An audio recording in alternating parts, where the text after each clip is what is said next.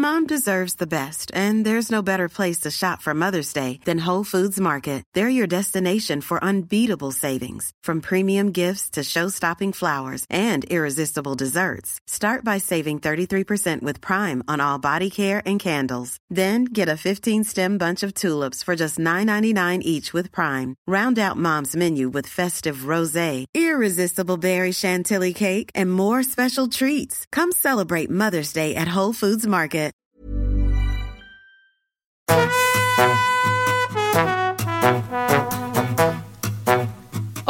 Estás escuchando De piel a cabeza.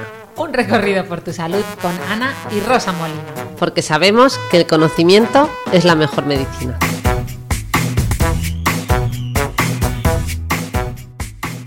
Hola a todos y bienvenidos a un episodio más de De piel a cabeza. Hoy vamos a hablar de adolescencia, más en concreto de aprender a vivir y disfrutar de una adolescencia positiva, porque en una sociedad sobreestimulada, ¿no? Con las redes sociales, los videojuegos, las fake news, los padres sentimos que la desconexión con nuestros hijos es cada vez mayor y muchos vivimos bajo constantes luchas de poder con los adolescentes. Además, las madres y padres no solo nos enfrentamos a sus problemas, sino que también a nuestras propias dificultades, ¿no? surgidas ante la necesidad de adoptar un estilo educativo diferente al vivido en nuestra infancia. Y para ello hemos traído aquí a nuestra invitada estrella, que es Diana Alcem. Hola Diana, hola Ana. Hola chicas, ¿qué tal? ¿Cómo estáis? Oye Diana, un placer tenerte aquí con nosotras, que además Diana ahora la presentará Rosa como Dios manda, pero es granadina, o sea que nos hace mucha ilusión que nosotras, toda nuestra familia es de Granada. Yo nací en Granada, aunque Rosa ya nació en Zaragoza, pero nos hace mucha, mucha, mucha ilusión estar contigo, además de, lo crack que eres, que ahora lo cuenta todo Rosa muy bien. Porque Diana Alacem se pronuncia así. Sí, Diana Alacem, sí. Nació en Granada y es de padre sirio y mi madre granadina. Estudió filología inglesa en la Universidad de Murcia y finalizó su licenciatura en la Universidad de Essex, en Inglaterra. Que por cierto, mm, en alguna de las preguntas nos tendrás que contar también esta visión de tu experiencia España versus Inglaterra en el tema de educación. Y en tu trayectoria vital, gracias a la experiencia de más de 11 años, entiendo, como profesora de secundaria, ¿no? Esto te ha llevado a especializarte en, el trato con adolescentes.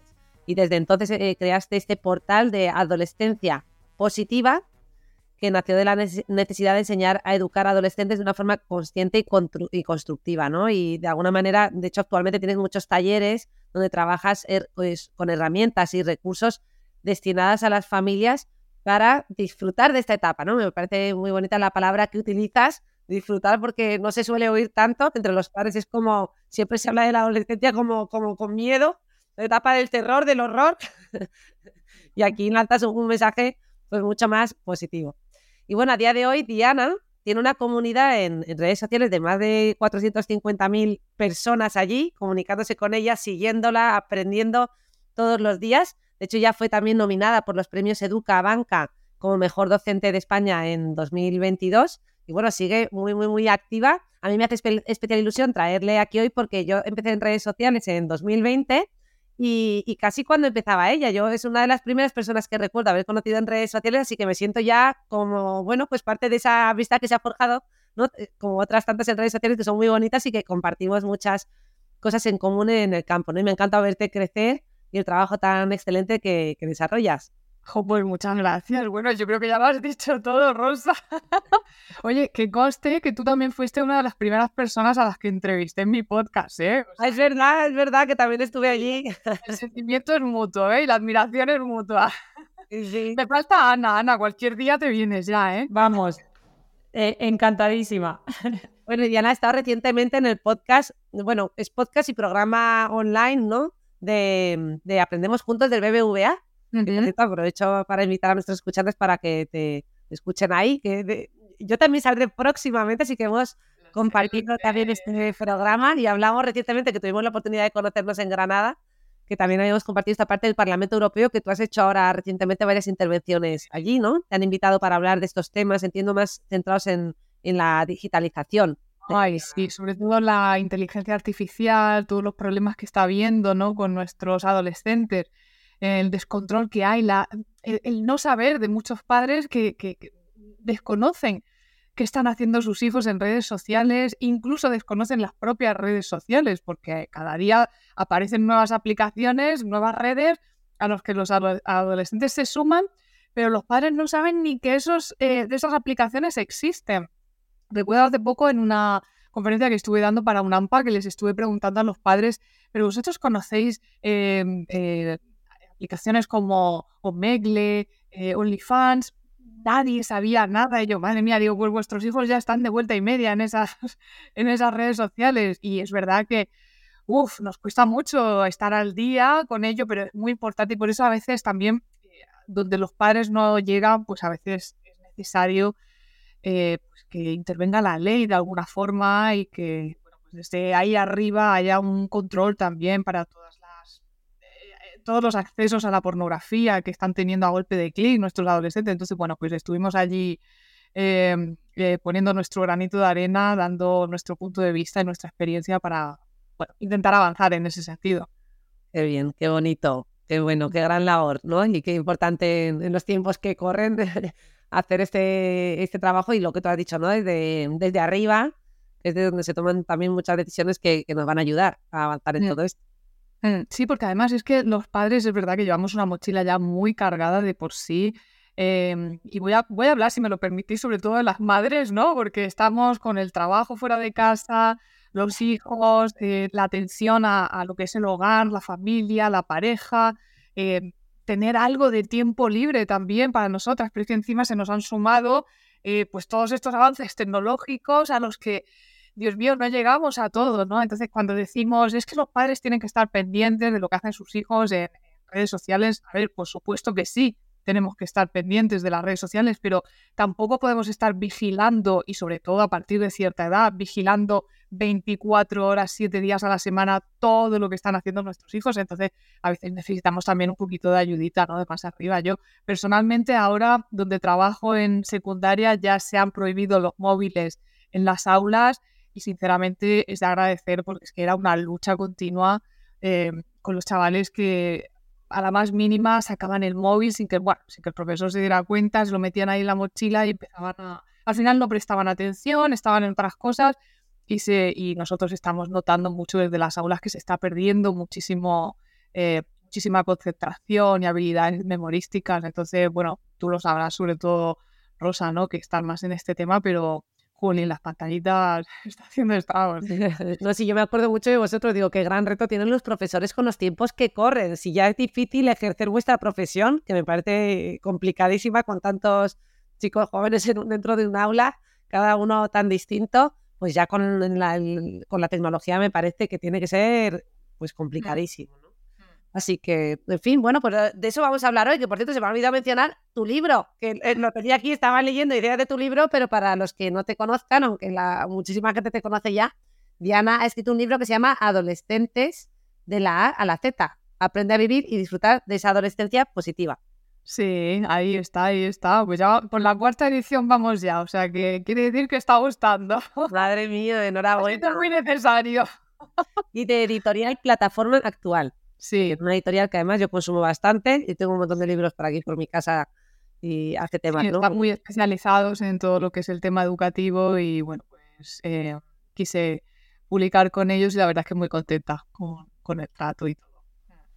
Oye, Diana, pues mi más sincera enhorabuena. Yo también me sumo, sumo que una cuarta edición es, eh, vamos, es un logro muy importante y, y remarkable, como dirían los americanos. Así que, que, ya para aterrizar un poco también el tema e ir entrando en materia, yo quería preguntarte, porque claro, tú tienes una visión doblemente especial, digamos, eres eh, madre, pero es que además eres profesora. Entonces, no sé si quieres comenzar abordando un poquito cuáles son los principales desafíos de esta etapa, ¿no? De la adolescencia, si coinciden un poco los que se encuentran los padres con los que os encontráis los profesores y, bueno, y empezar a afrontar este tema. Bueno, pues a ver, yo creo que al final es verdad que el móvil es uno de los grandísimos desafíos porque nosotros podemos controlar hasta cierto punto lo que sucede dentro del aula, pero no lo que sucede fuera del aula. Y es verdad que eh, han habido muchísimos casos de eh, bullying, ciberbullying, em, eh, casos de sexting entre alumnos o entre alumnos y adultos desconocidos. Y claro, todo esto es un peligro. A veces em, conflictos entre los propios alumnos, grupos de WhatsApp en los que se insultan unos a otros o se ponen verdes por un lado y luego el otro se entera por otro lado y al final, claro, tenemos que educar a, nuestros hijos para, para, que esto no suceda, porque al final eh, sigue siendo bullying, solo que a través de redes sociales y, y por supuesto hay que educar, ¿no? Pero claro, es lo que digo, tenemos cierto control, pero no podemos controlarlo todo. Y luego, por otro lado, no es solo los conflictos que surgen a través de redes sociales, sino también eh, la falta de concentración, como he dicho antes, que venimos notando con los alumnos. Yo hay veces que tengo la sensación de que voy a tener que ponerme una peluca de payaso y hacer malabares para que me preste la pensión 10 minutos. O sea, fíjate, estoy hablando de 10 minutos ya me cuesta que estén cinco minutos atendiendo a las explicaciones. Claro, nosotros los profesores no emitimos lucecitas, ni ruiditos, ni tenemos movimientos rápidos, ¿no? claro, explicar una asignatura, y en mi caso que es el inglés, que doy la asignatura de inglés, em, pues muchos chavales no le ven el uso, eh, no creen que lo vayan a necesitar, no lo entienden, hay un desfase curricular, con lo cual enseguida es que desconecta y, a otra cosa mariposa. Muchos, como digo, cogían el móvil a escondidas y se ponían ahí a chatear entre unos y otros.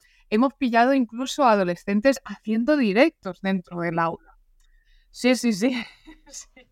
No se me puedo creer, no me lo puedo creer, Diana, esto me deja impactada. Sí, sí, sí, eh, adolescentes haciendo directos entre unos y otros, o sea, estando en aulas distintas y entre ellos haciendo directos y a lo mejor pues haciendo memes con caras del profesor o entre. Sí, sí, o sea, a ver, por un lado, te ríes cuando te lo tomas a WhatsApp, pero claro, es lo que estamos hablando, ¿no? Luego llegan los resultados, llega la realidad, estamos viendo lo que ha sucedido en el último informe PISA, donde, bueno, el nivel en España ha caído monumentalmente.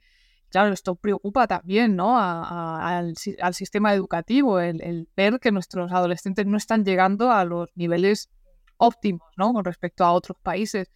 Entonces, bueno, yo creo que al final ya no es la adolescencia en sí, porque eh, una persona que ya conoce cómo es la adolescencia, los retos que supone, eh, los cambios de conducta, los cambios de humor, las inseguridades, todo esto lo hemos vivido nosotros también, pero ahora nos enfrentamos a, algo nuevo que no existía antes, que son las nuevas tecnologías. Entonces, claro, si, si un profesor o un padre no está preparado para ello, pues le va a costar más. Mm. sin duda, sí, sí, sí, sí. Y bueno, un trabajo conjunto, ¿no? Que tenemos que hacer padres y profesores. Eh, y, bueno, yendo un poco a esta parte de a esta etapa, ¿no? De, de la adolescencia, tú te refieres a ellos o te refieres a esta etapa como tus palabras es no es horrible, es desafiante, ¿no? Bueno, claro, porque es una palabra dura, ¿no?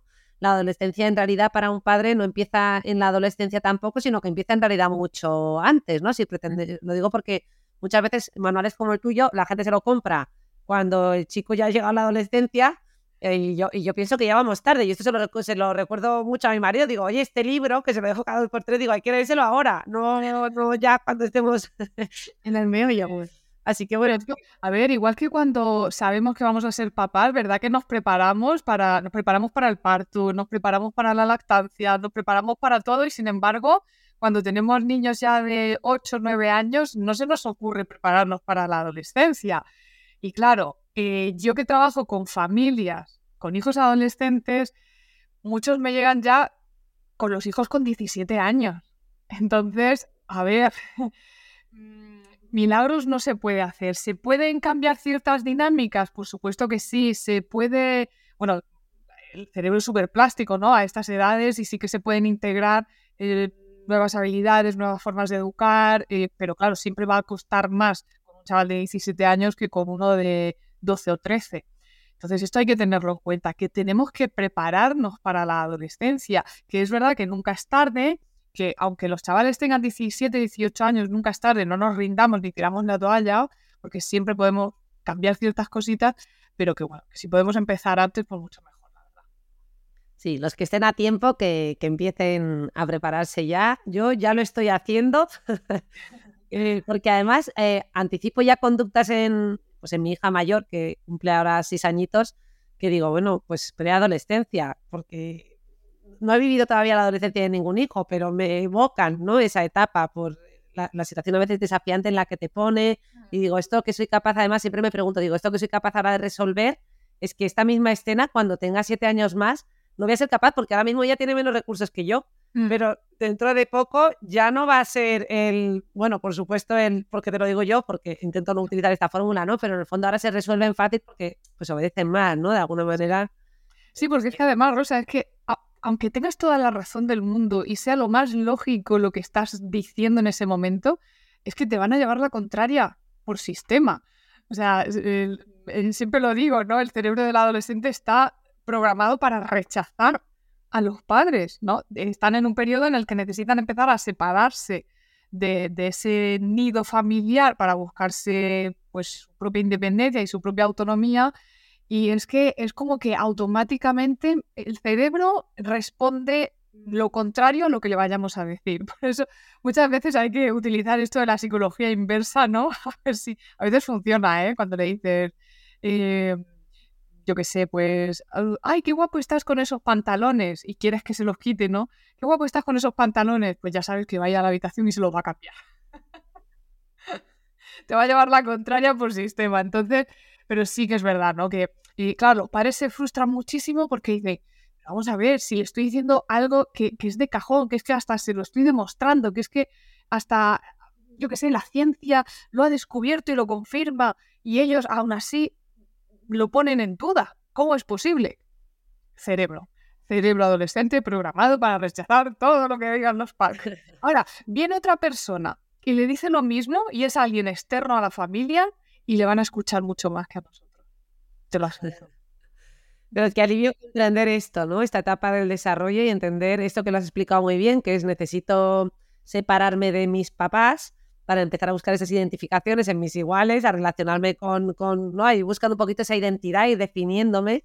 Mm. Y por eso te rechazo un poco, ¿no? Y es una forma en la que también voy, voy marcando mi terreno. Y yo creo que como padres, entender esta etapa es que nos ayuda a entender muchas escenas y a no perder el control, los papeles y irritarnos, porque muchas veces terminamos gritando en casa fruto de nuestra propia frustración, de no saber manejarlo y que no nos hacen caso. Queremos que nos hagan caso y como no nos hacen caso ya nos desesperamos a la primera de cambio.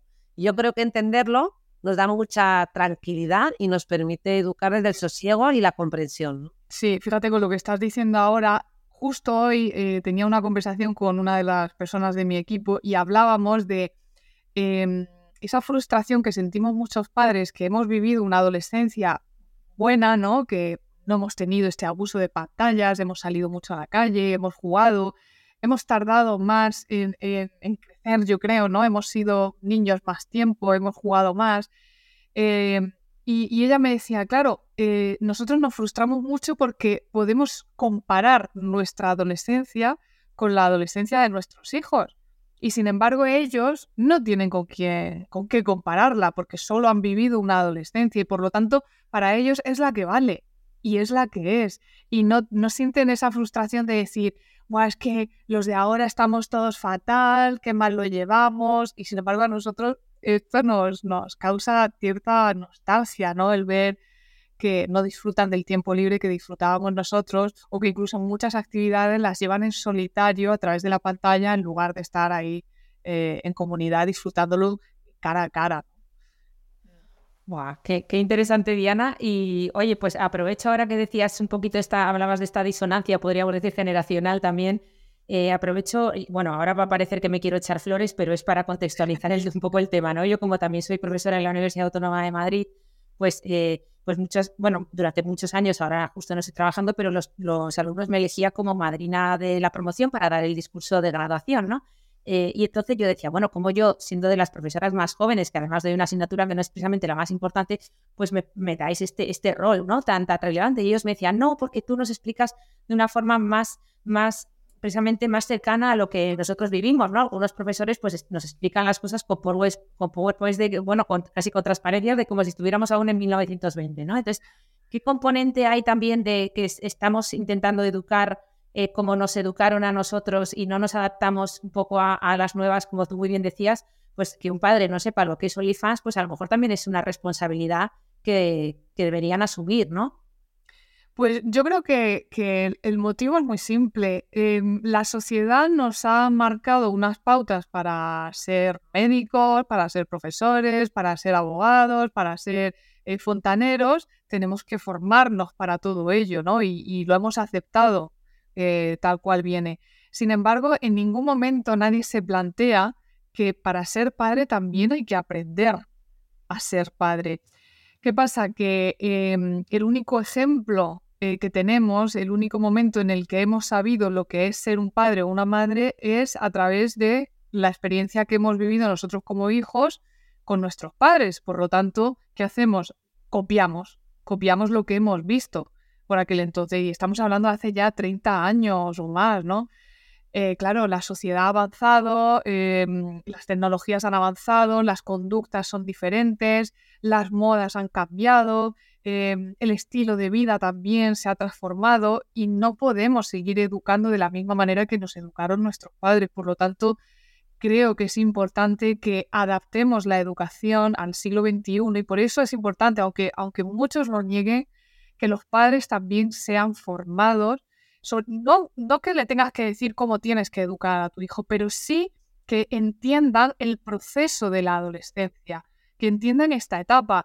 Igual que yo, por ejemplo, cuando eh, tenía a mis hijos pequeñitos y se hacían pipí o caca encima, en ningún momento a mí se me pasaba por la cabeza, ala, ya lo ha hecho otra vez para fastidiarme, le acabo de cambiar el pañal y ya lo está haciendo para fastidiarme, porque entiendo, he aprendido, me han enseñado que durante esta etapa pues el esfínter está inmaduro, no sabe controlarse y pues se les escapa, ¿no? Y sin embargo, nadie nos explica eh, el porqué de las conductas de los adolescentes.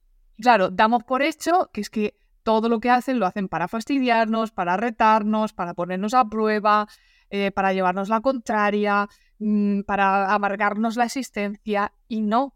Entonces, una vez que entendemos el proceso el desarrollo adolescente, no solo a nivel hormonal y físico, sino también a nivel cerebral, pues nos va a resultar mucho más eh, asequible o entendible el entender por qué mi hijo se está comportando de esta manera y a partir de ahí yo puedo dar una respuesta mucho más acorde y sobre todo mucho más respetuosa eh, hacia ese comportamiento, ¿no? Yo eh, a mi bebé no le digo es que eres un cagón con, con, con ira, ¿no? Es, si se lo puedo decir mejor en bromita y tal.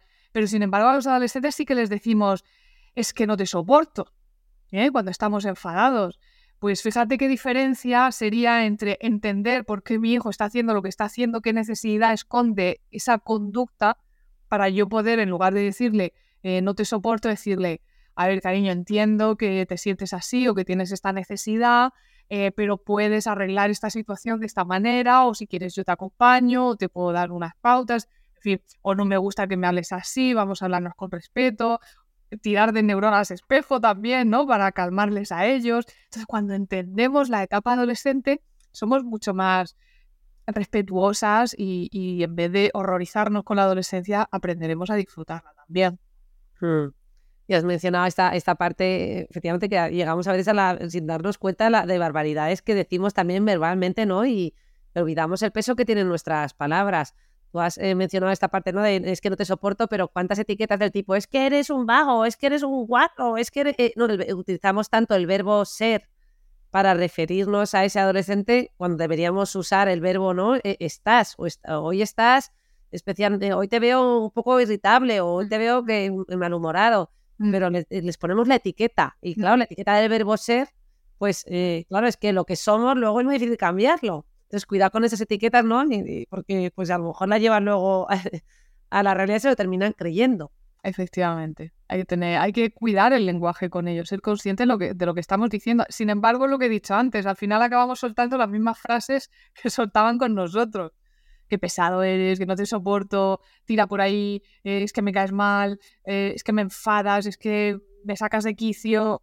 Claro, todo, todo va siempre dirigido a ellos, a ellos, a ellos. Sí. Sí, y luego que a veces se confunde un poco este, esta, esta educación en positivo con, con, ser especialmente bondadoso y no marcar límites y ser un buenazo, ¿no? O sea, este simplemente expresar las cosas de una manera más adecuada, con un lenguaje más adecuado, más justo y que precisamente te da herramientas que terminan funcionando mejor. Es que al final trabajar desde la empatía con, con los niños y con los adolescentes funciona más que pegar un grito, que se recurso... Esto que dices es súper importante porque hay personas que, hay padres que incluso dicen, no es que no le voy a decir nada por no crearle un trauma. A ver, no se trata de eso, los límites tienen que estar, porque los límites al final son, su guía, el saber hasta dónde puede llegar y hasta dónde no. Entonces, efectivamente, no hay que confundir el ser flexible o el ser eh, un padre más consciente con el ser padre o una madre permisivo, ¿no? No, no, no tiene nada que ver, porque los adolescentes sí. necesitan límites. Sí, y se confunde, ¿no? Con frecuencia. Ah. Y, y, muchas veces también nos desesperamos, gritamos, nos frustramos porque no hacen lo que queremos que hagan, ¿no? Pero tú dices que educar no es que nos hagan caso. Claro, es que, a ver, eh, es que esto no es educar, esto es manipular. Esto es manipular. Yo, fíjate que trabajo, como digo, con muchas familias. Eh, claro, cuando trabajan conmigo, yo les doy un montón de herramientas de comunicación, de conexión, pero a veces me dicen, eh, Diana, he hecho todo lo que me has dicho, pero no he conseguido que, yo qué sé, mm, no sé, cualquier cosa, no he conseguido que haga X cosa, ¿no? A ver, ojo, que esto ya también es manipular, que no puedes tampoco pretender que haga lo que tú quieras. El que, el que tú tengas unas herramientas de comunicación o unas herramientas de conexión no quiere decir que ya por eso tu adolescente tenga que obedecer, que odio esta palabra, la palabra obedecer, porque me recuerda a sumisión. Entonces, em, yo la borraría, vamos, siempre se lo digo a madre, digo, por favor, esto de es que mi hijo no me obedece, no, es que tu hijo no te tiene que obedecer. Otra cosa es que tu hijo te escuche o te haga caso o siga tus instrucciones, pero obedecer es que no hay que obedecer a nadie, ¿no? Y, y, entonces se frustra porque dicen, pues es que he hecho todo lo que me has dicho, pero no me obedece. Digo, bueno, es que una cosa es que tú se lo hayas comunicado de forma respetuosa, eh, amable y con una comunicación eh, correcta. Y otra cosa es que quieras manipularlo para tú conseguir lo que quieres. Entonces hay que tener cuidado porque educar no es manipular. Claro, y educar, además, muchas veces lo que tenemos que ver también es educar en el largo plazo. Es decir, por ejemplo, voy a poner un ejemplo de los que yo veo todavía más de cerca porque los niños son pequeñitos, ¿no? Pero tú con un niño eh, manejas una rabieta en casa, manteniendo la calma, eh, intentando eh, ignorar lo que es la rabieta en sí, pero acompañándole, estando ahí presente, ¿no? pues intentando mantener, sobre todo eso, pues, no gritar y no desesperarte. Y eso no quiere decir que no va a volver a tener rabietas, va a volver a tener otras 20 rabietas pero tú estás educando desde esa calma con la que tú estás manejando esa situación, estás educando en el largo plazo. Es decir, eso, el aprendizaje vendrá luego. Yo creo que es algo parecido, imagino, ¿eh? Quiero anticipar que en la adolescencia pasará algo similar. Hay muchas cosas que tú vas a trabajar hoy, pero el resultado no lo estás viendo hoy, lo, verás un poquito más adelante, ¿no? Correcto. Yo siempre le digo a las madres, eh, ¿acaso cuando tú siembras hoy algo, hoy mismo te comes el fruto? ¿Verdad? Entonces, Claro, ¿sabes qué pasa? Que, que vivimos en una sociedad muy centrada en el conductismo, ¿no? En el tengo que cambiar la conducta de mi hijo, tengo que cambiar la conducta de mi hijo. Y esto es muy cortoplacista, porque tú no puedes cambiar la conducta de una persona a no ser que lo hagas a través del miedo y de las amenazas. Pero esto no es educativo y no queremos educar así. Entonces, se trata de, eh, de pensar que la educación es algo a largo plazo, que tenemos que estar ahí repitiendo, eh, estando presentes, mm, tener paciencia con los hijos, repetir las cosas las veces que haga falta, ¿vale? Porque no se trata de cambiar su conducta aquí y ahora, se trata de enseñarle a ser responsable, a cuidar las cosas, a, ser empático con las demás personas, a ser asertivo también, aprender a decir no en determinados momentos. Esto es importante porque eh, nos molesta mucho que nuestros hijos nos digan que no a aquello que nosotros decimos, pero luego sí que queremos que sean capaces de decir no cuando alguien le ofrece un cigarro, una copa, eh, un porro, ¿verdad? Queremos que sepan decir no, pero ¿cómo van a saber decir no si nadie se lo ha permitido en casa. Si cada vez que, cada vez que se oponen a algo, eh, nosotros le etiquetamos como que eres un rebelde, eres un irresponsable. Eh, también hay que escuchar el por qué ellos dicen que no a ciertas cosas o qué necesidad hay detrás, ¿no?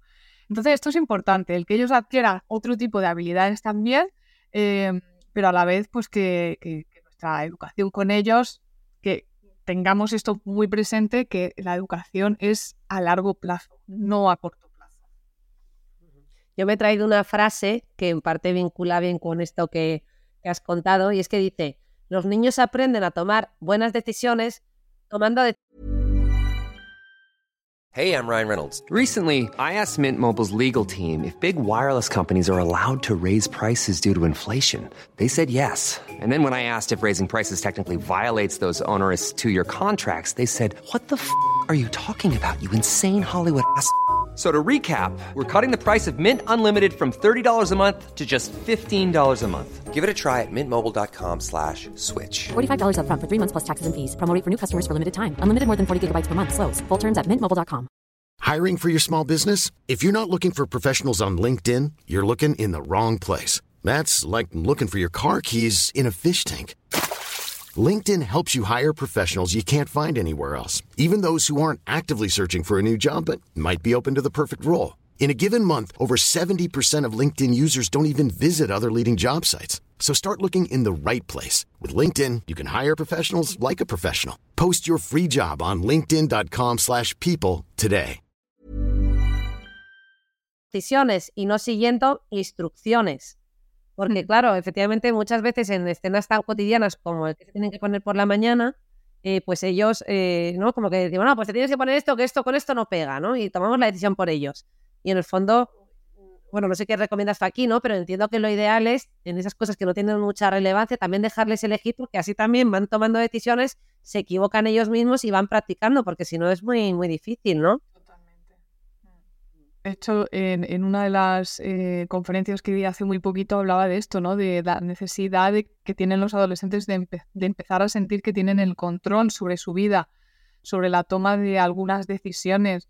Por supuesto que el que me pongo hoy o el cómo me peino o, o el si dejo la sudadera encima del sillón o encima de la cama realmente no, no es relevante. Entonces, elijamos bien las batallas que queremos pelear con ellos porque estar todo el día eh, corrigiendo a los hijos es muy cansino, tanto para ellos como para nosotros también. Que nosotros mm, es como que a veces tenemos que mirar un poquito para otro lado, ¿vale? En la adolescencia tenemos que aprender a mirar un poquito para otro lado. Y esto se lo digo mucho sobre todo a las madres que quieren eh, tenerlo todo bajo control, que los hijos sean perfectos, que no se equivoquen, que sean ordenados, responsables y puntuales. Y en la adolescencia tenemos que empezar a mirarnos más a nosotros, cuidarnos más a nosotros y mirar un poquito más hacia otro lado y dejar que se tropiecen y que se equivoquen. Hoy me decía una madre, es que, claro, eh, tiene que ser puntual, porque si llega tarde al instituto, digo, bueno, si llega tarde al instituto, tendrá sus consecuencias en el propio instituto, ¿no? Con, con los profesores o los jefes de estudios. Entonces, dejemos que ellos vivan sus propias consecuencias y no seamos nosotros quienes siempre estemos poniendo todas las consecuencias. Dejemos que la vida, que la naturaleza siga también su curso con, con este tipo de aprendizajes. Mm, Tomemos nota. Qué bien, Diana. Y, y, oye, y una cosa, entiendo que, claro, eh, o sea, totalmente de acuerdo con todo lo que decías. eh, y claro, mm, al final no se puede pelear todo los conflictos que salen en el día a día, ¿no? Hay que ser flexibles, como bien decías, también trabajar en el, pensar en ese largo plazo. Pero ¿cómo saber qué elegir? ¿Qué batallas, o sea, cómo saber las batallas que realmente merecen la pena? Pues una muy buena pregunta, Ana. Yo mm, tengo dos líneas rojas en casa, ¿vale? Para mí, o sea, para mí son eh, la salud, por un lado, tanto física como emocional, y eh, por otro lado, todo aquello que esté relacionado con el respeto, tanto hacia otras personas como hacia ellos mismos, ¿vale? Entonces, todo lo que eh, rebase esas dos líneas rojas, ahí es donde entro en acción, ¿vale? Por ejemplo, si veo que eh, mi hijo va a hacer una actividad que va a poner en peligro su eh, seguridad, pues por supuesto se la voy a prohibir. Em, si, si veo que mi hija o mi hijo falta el respeto a alguna persona, por supuesto que voy a estar batallando con- en ese sentido. Pero otros ejemplos que te puedo poner que para mí no son líneas rojas es el tema de los estudios, que esto a los padres les lleva de cabeza. Para mí, el, si sacan más o menos nota, no es una línea roja, es algo que ellos tienen que aprender a responsabilizarse. Las consecuencias son claras, si no estudias, suspendes y si suspendes, acabas repitiendo. Y ellos son los primeros que van a vivir esas consecuencias. Entonces yo, em, a ver, eh, por supuesto les he educado durante muchos años cuando eran pequeñitos, pero según han entrado ya en, la, ESO, en secundaria, pues ya he ido soltando y dejando que ellos eh, estén pendientes de sus deberes, de sus exámenes, de sus agendas. Yo no estoy controlando em, las agendas de mi hijo eh, todos los días. Bueno, mi hija ya es que está fuera, ya no la puedo controlar, yo estoy estudiando fuera, pero es verdad que yo nunca le he controlado la agenda a ninguno de los dos y siempre he creído que si tenían que tener alguna consecuencia y algún aprendizaje, lo iban a aprender, igual que lo aprendimos nosotros.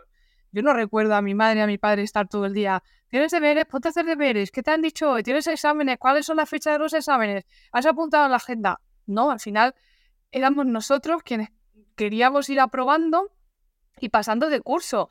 Y luego, ojo, que también hay otros chavales que llegada a cierta edad, pues a lo mejor no, no quieren o no están preparados para seguir estudiando y prefieren mm, seguir otro camino como el hecho de empezar a trabajar o hacer una formación profesional, opciones perfectamente válidas que no significan que ya vayan a ser para siempre, porque yo como profesora he recibido a muchos alumnos en formación profesional con veintitantos años que dejaron los estudios en un momento dado y que sin embargo ahora se han dado cuenta de que como he dicho antes, las consecuencias naturales de la vida, eh, se han dado cuenta de que con estudios van a llegar un poquito más lejos, ¿no? Y ellos mismos han tomado esa, decisión. Y nunca es tarde para estudiar, eso está claro. Entonces, pues para mí estas no son líneas rojas. Como digo, la seguridad física y emocional y el respeto hacia otras personas y hacia ellos. Muy bien, muy bien. Diana, otra frase impactante, pero esta te la he quitado a ti. A ver, a ver. Edúcale para que quiera abandonarte. Claro. ¿Cómo, nos lo explicas? Claro, claro, claro. Eh, lo que, a ver, no es que, no es que nos quiera abandonar ya y dejarnos de, llamar y de venir a visitarnos ni nada de esto, ni mucho menos, pero sí que les eduquemos de forma que sean autónomos, que sean capaces de decir, bueno, mamá, papá, ya no os necesito, ya puedo vivir mi propia vida, ya puedo buscar, eh, pues buscarme un piso, buscarme un trabajo, eh, pareja o lo que haga falta, ¿no? Un grupo de amigos y ya no os necesito tantos. Entonces lo que queremos es eso, que nuestros hijos eh, sean educados para... Mm, no hace falta llegar a los 30 años para marcharse de casa, por favor. si puede ser un poco antes, mejor, ¿no? Pero sí que estén preparados para la vida y para no tener miedo a, abandonar el, paraguas protector que, tienen en casa, ¿no? Entonces yo creo que hay que educarles para eso, para que sean autónomos y, e independientes.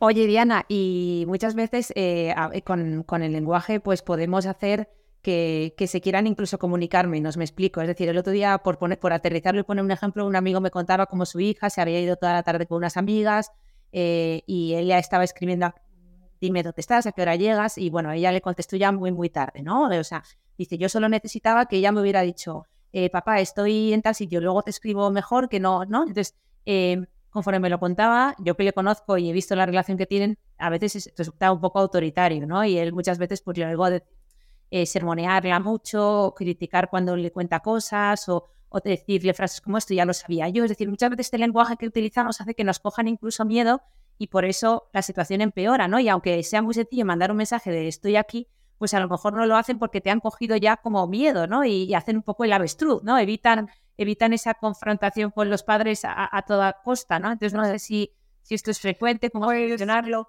A ver, en este caso eh, no, no conozco la situación y conozco a la chica, pero al final, si es, por un, si es por un tema de miedo a la confrontación, al final se va a tener, ella sabe que va a tener que afrontarlo porque cuando vuelva a casa se va a encontrar con la charla, ¿no?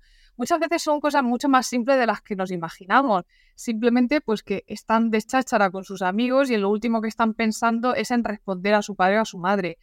Todavía no tienen la capacidad de empatizar con las preocupaciones de los padres, los adolescentes, ¿no? Y entonces, claro, ellos no piensan mi padre lo está pasando mal o mi madre está súper preocupada, ¿no? Porque ellos están bien, saben que están bien y no en ningún momento eh, están pendientes de si mi padre o mi madre se, se, encuentra bien pensando en mí o no, sea, porque ellos están a lo suyo y dan por hecho que sus padres también están a lo suyo, ¿no?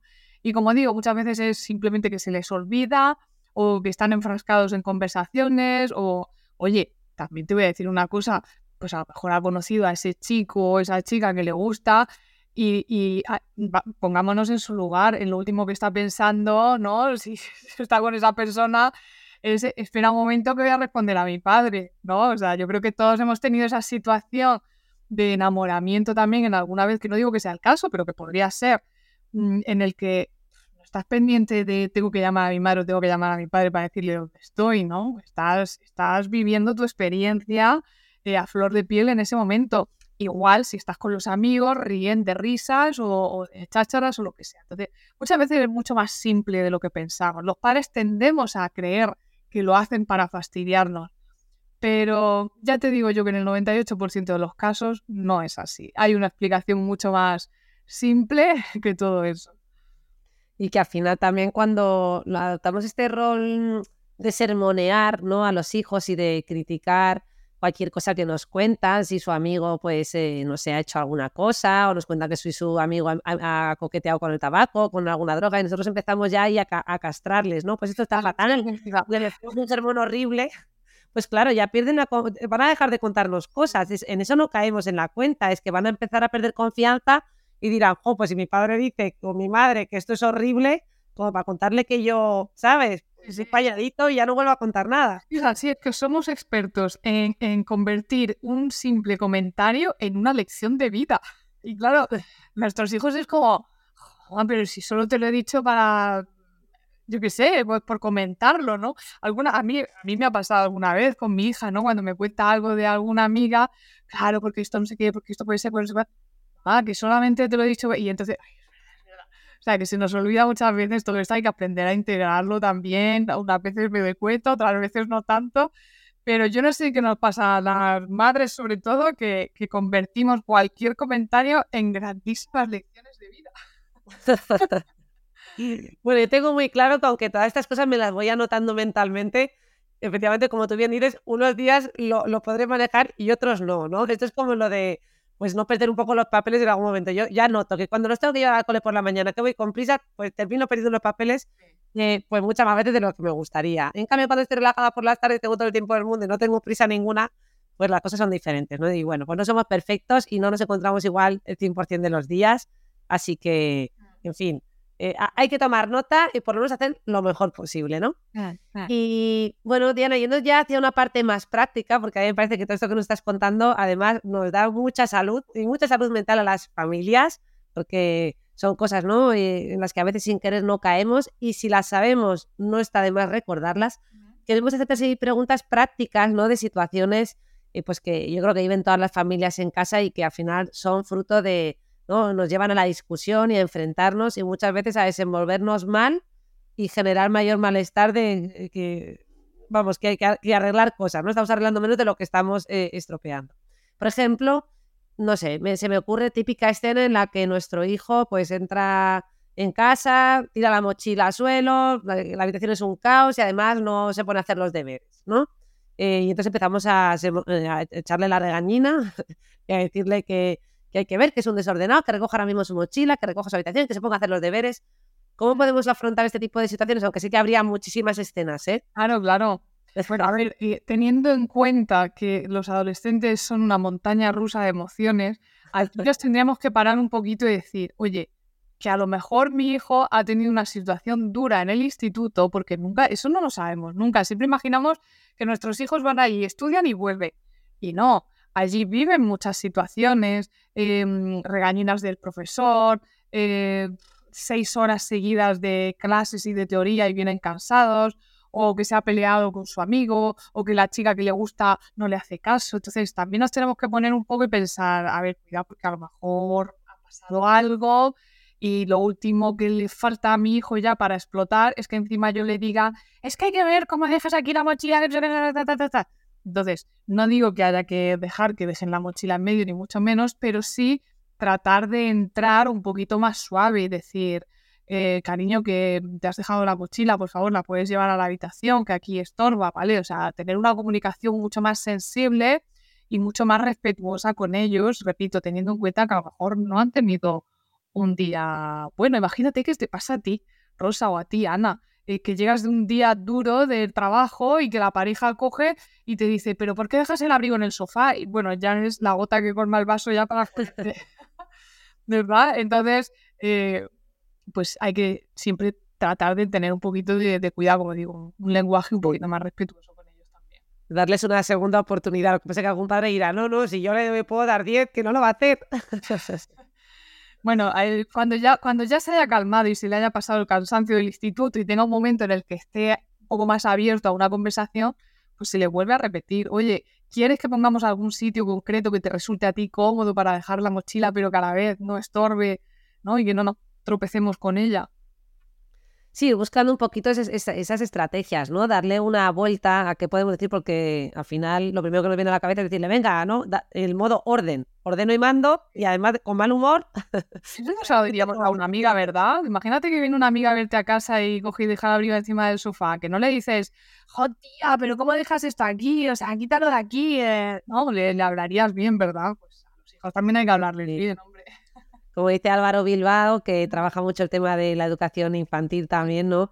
Dice, trata a tus hijos como tratarías a un invitado, ¿no? Porque de repente se les cae el vaso de leche y les, echas una regañina que dices, vamos a ver si al vaso eh, se le ha caído porque se le tiene que caer, como se le caerá muchas más veces más hasta que sea adulto, ¿no? Eh, y, te enfadas y te irrita, pero nunca lo harías con un invitado, ¿no? Entonces, ser un poquito más amables, no quiere decir lo que decíamos antes. Eh, que no es que no estás poniendo límites, es que realmente se le ha caído el vaso y ha sido un accidente, ¿no? Entonces, bueno, lo que puedes animarle es a que lo limpie él, no hacerlo tú por él, y ahí también estás educando, oye, pues, eh, pues eh, levántate y recoge la valleta, pero no perderte los papeles, hay que ver otra vez, has tirado la leche, qué torpe, y, echarle una regañina, ¿no? Otra escena a lo mejor que nos podamos encontrar puede ser, entiendo, las faltas de respeto, ¿no? Que, bueno, que empiezan desde etapas ya más precoces, pero en la adolescencia puede, hacerse, puede acentuarse. ¿Qué hacer ante las faltas de respeto? Yo sé que tú la abordas de una manera un poquito más extensa en el libro, pero no sé si nos puede dar algún... Bueno, y rápido, lo primero, por supuesto, mantener la calma, ¿vale?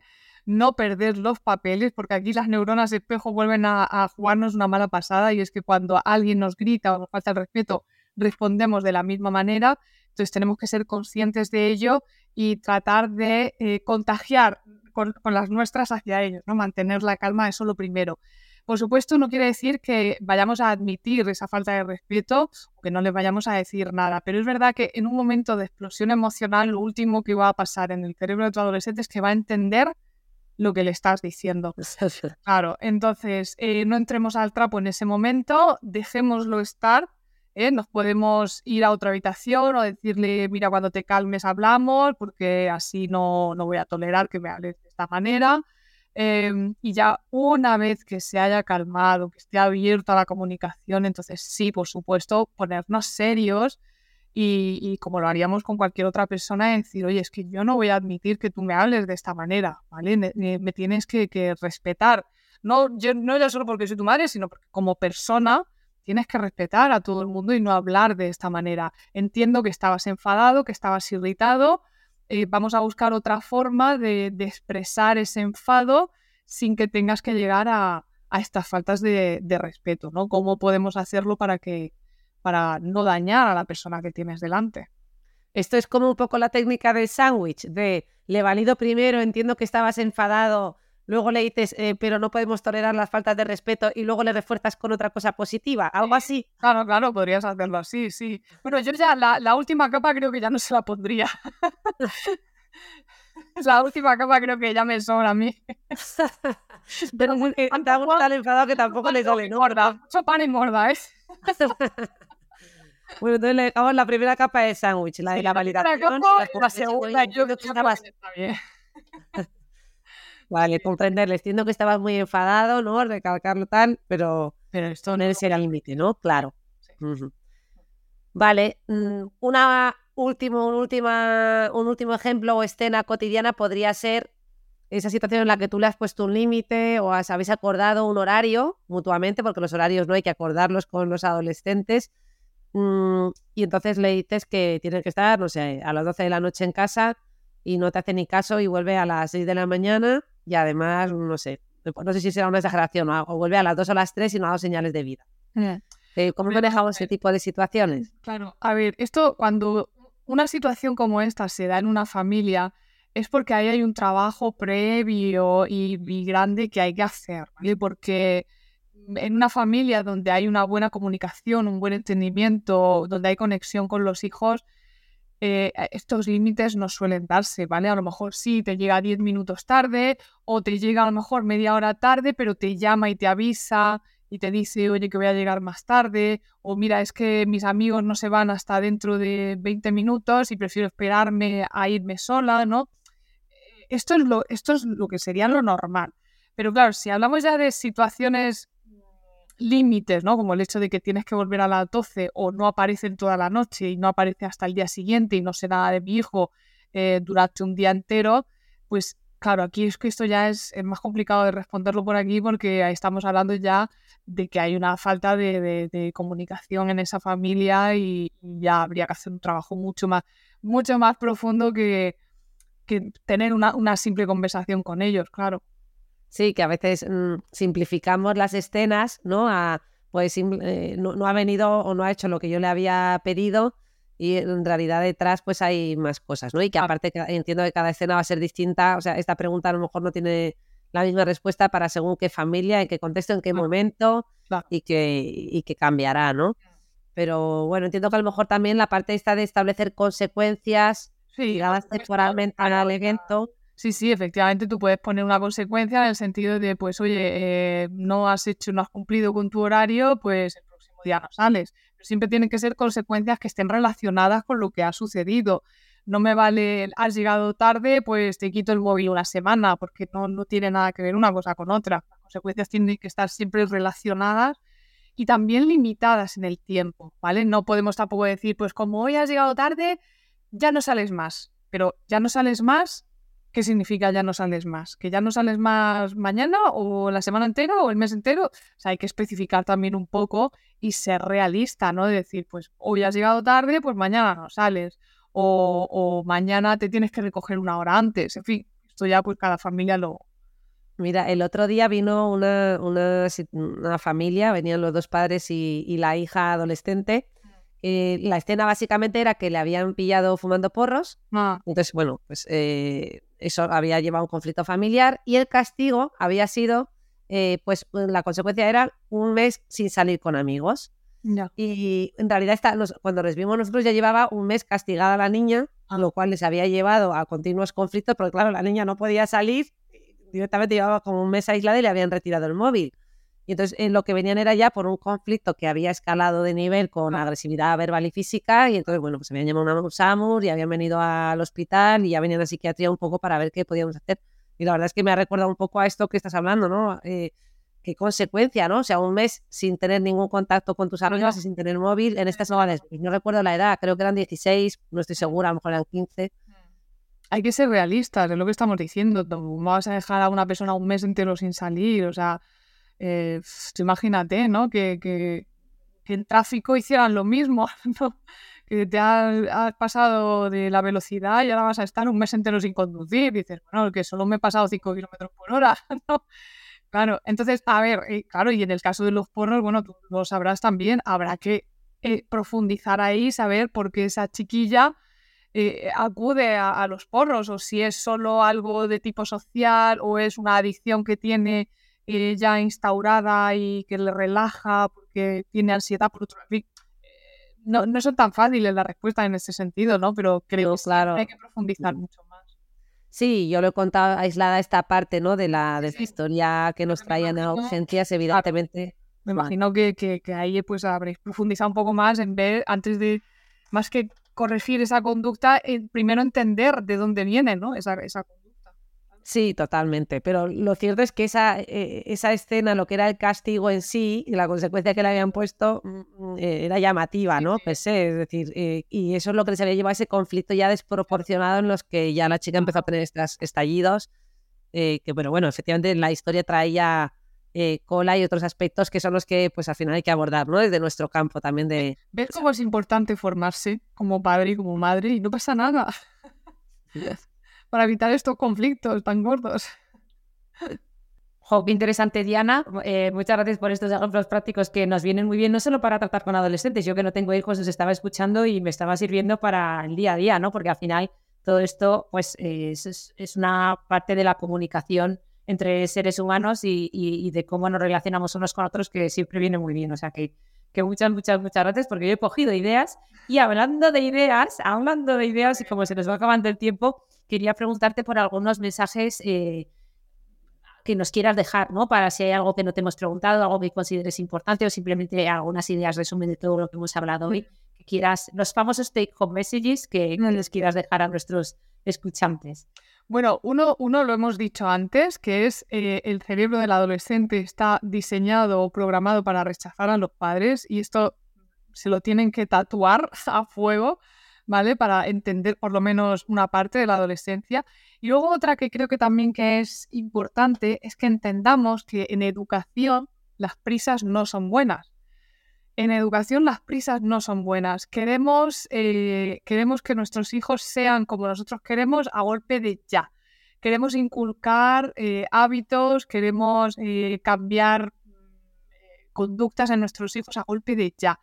Y es verdad que vivimos en una sociedad en la que todo va muy rápido, pero la educación rápida no existe, no existe mm, para nada. Entonces hay que tener esto muy presente que las prisas no llevan a nada bueno en educación, en otras cosas no te digo que no, no lo sé, pero desde luego en educación para nada.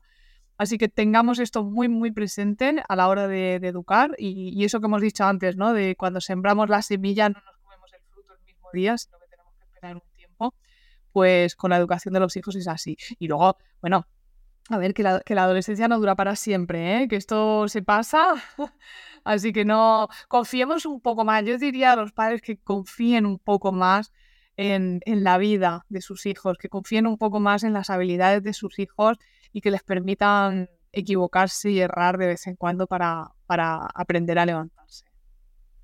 Qué mensajes más, más importantes, ¿no? Y yo creo que tener, grabarnos todos estos mensajes a fuego nos ayuda a perder mucho menos los papeles, a gritar menos, a escuchar más, ¿no? Que, que es un gran trabajo que tenemos que hacer para, para sembrar y recoger luego, ¿no? Y aunque efectivamente la adolescencia acabe, esas relaciones que se han, eh, que han germinado, ¿no? En, en estas etapas, eh, pues luego también la forma en la que nos comunicamos, eh, tanto con nuestras familias como con el resto de, de personas, va a estar marcado por lo que hemos visto en casa, ¿no? Así que también tener eso en cuenta, porque a veces mm, nos ponemos a gritar de una manera que no haríamos fuera del domicilio y eso es lo que están viendo ellos, que su principal modelo de aprendizaje somos nosotros y si tú gritas en casa eh, de, ¿no? y pierdes los papeles a la primera de cambio, eso es lo mismo que van a hacer luego ellos en la etapa adulta.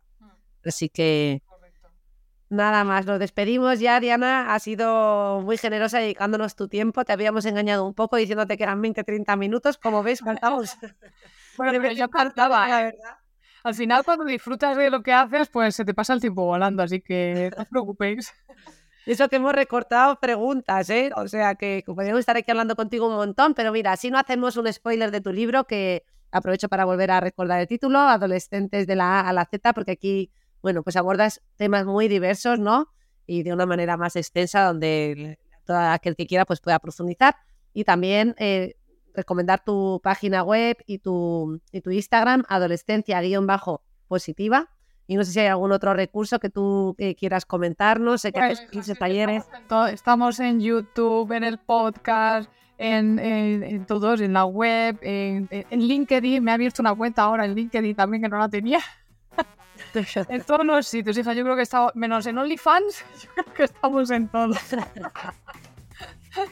Pues vamos a tener aquí la Pads para que los, o sea, de, de una manera, tú sabes, diferente para que los padres, oye, para, gracias a seguirte a ti, pues se enteren de, de que es la plata. Es lo que me faltaba, vamos. Estamos hasta en TikTok, o sea que... Sí, muy bien. Pues nada, Diego, muchísimas gracias y muchísimas gracias a todos los que nos habéis acompañado en un episodio más. Y bueno, pediros como siempre que nos dejéis vuestros mensajes, vuestras eh, preguntas, observaciones, comentarios y que nos deis esas estrellitas de valoración que nos ayudan tanto a seguir creciendo y a llegar a otra gente a la que seguro que podemos ayudar mucho. Un beso. Pues un beso, muchas gracias chicas, muchas gracias a todos los que estáis detrás de los micrófonos. Hasta el próximo viernes.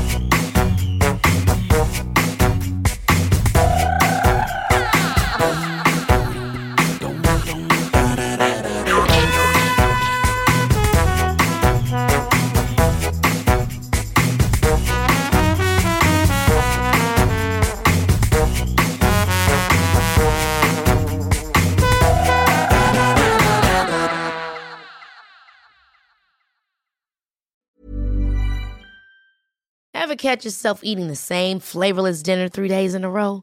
Dreaming of something better? Well, HelloFresh is your guilt-free dream come true, baby. It's me, Kiki Palmer. Let's wake up those taste buds with hot, juicy pecan-crusted chicken or garlic butter shrimp scampi. Mm. Hello Fresh. Stop dreaming of all the delicious possibilities and dig in at HelloFresh.com. Let's get this dinner party started.